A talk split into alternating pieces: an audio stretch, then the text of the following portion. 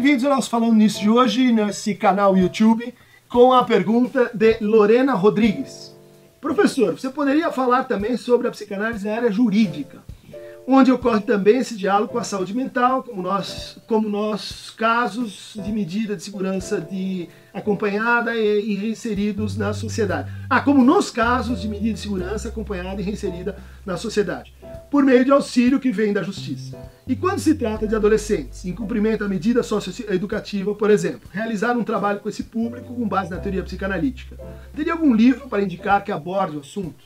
De fato, esse é uma é um campo que vem é, recebendo uh, muito interesse por parte de, da comunidade de psicanalistas, uma demanda também é, de parte dos agentes jurídicos, de parte das varas de família, e que já consolidou alguma tradição no Brasil em termos de como aquele que escuta crianças pode concorrer para ajudar as situações de sofrimento que passam-se tanto em casos de eh, situações dramáticas envolvendo, por exemplo, adoção, violência doméstica, partilha e, e, e hum, guarda de, de crianças, eh, como mais adiante né, usos uh, adolescentes em, em, conflito com a lei, uh, ou aqueles que estão às voltas com medidas socioeducativas que você menciona na sua pergunta. Né?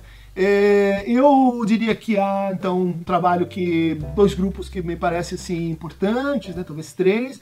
É, o grupo em torno de eh, Christiane Whittaker, que trabalhou, trabalha em São Paulo há muitos anos com essa, com essa problemática. Então, instruindo, uh, traduzindo, articulando aquilo que é o sofrimento da criança para as instâncias jurídicas, né? Por exemplo, para a tomada de decisão de um juiz ou, por exemplo, para instrução de um determinado caso, no caso de, eh, de, de, de vara de famílias. Né?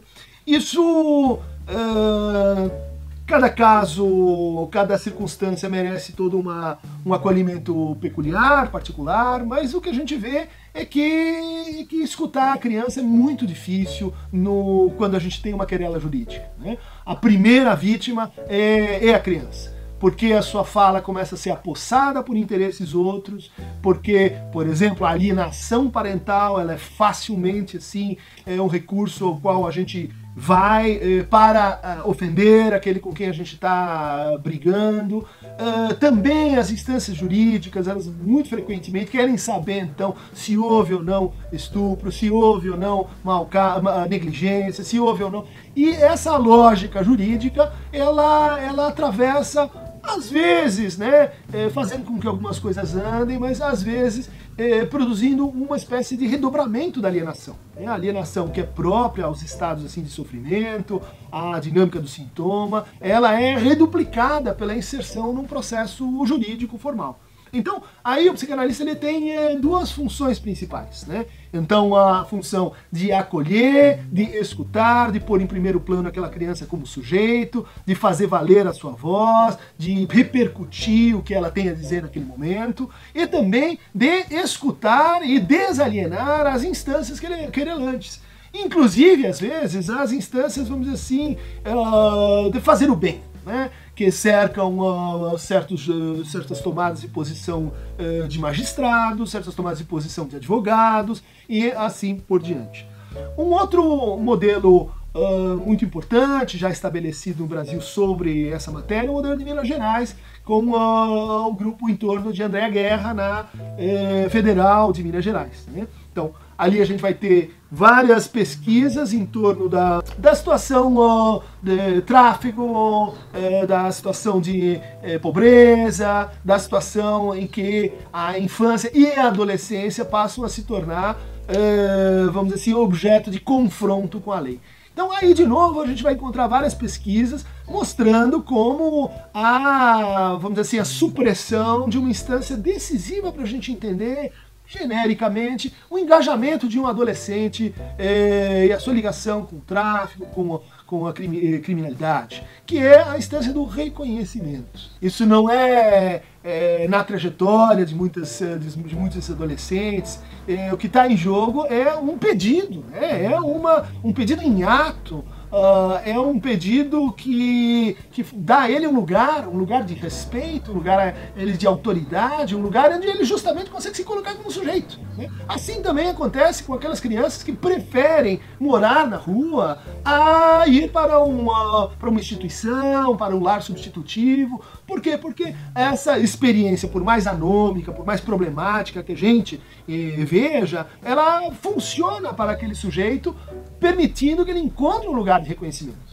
Então, enquanto a gente não reconhecer que aquela experiência está atravessada por essa demanda, que todos os infortúnios eles, eles têm uma gramática que parece a da guerra, mas que não se reduz à da guerra. Né? Ela pode ser revertida para outras gramáticas. A gramática do amor, a gramática da família, às vezes a gramática do consumo, a gramática da, da política. Enfim, essa deriva discursiva ela é muito importante para que a gente possa tratar assim, o antes chamado né, menor infrator com outro lugar. Né? Quando a gente já o nomeia dessa forma, como menor, ou seja, destituído de autonomia e infrator, ou seja, pelo comportamento de transgredir a lei, isso já o reconhece, né? isso já o coloca num discurso. E, de certa forma, ele vai ser alienado a esse discurso, mas a função e a tarefa dos psicanalistas é produzir espaços de deslocamento, produzir espaços de ânsia, produzir separações em relação a essas alienações discursivas que vão, que vão tomar esses sujeitos.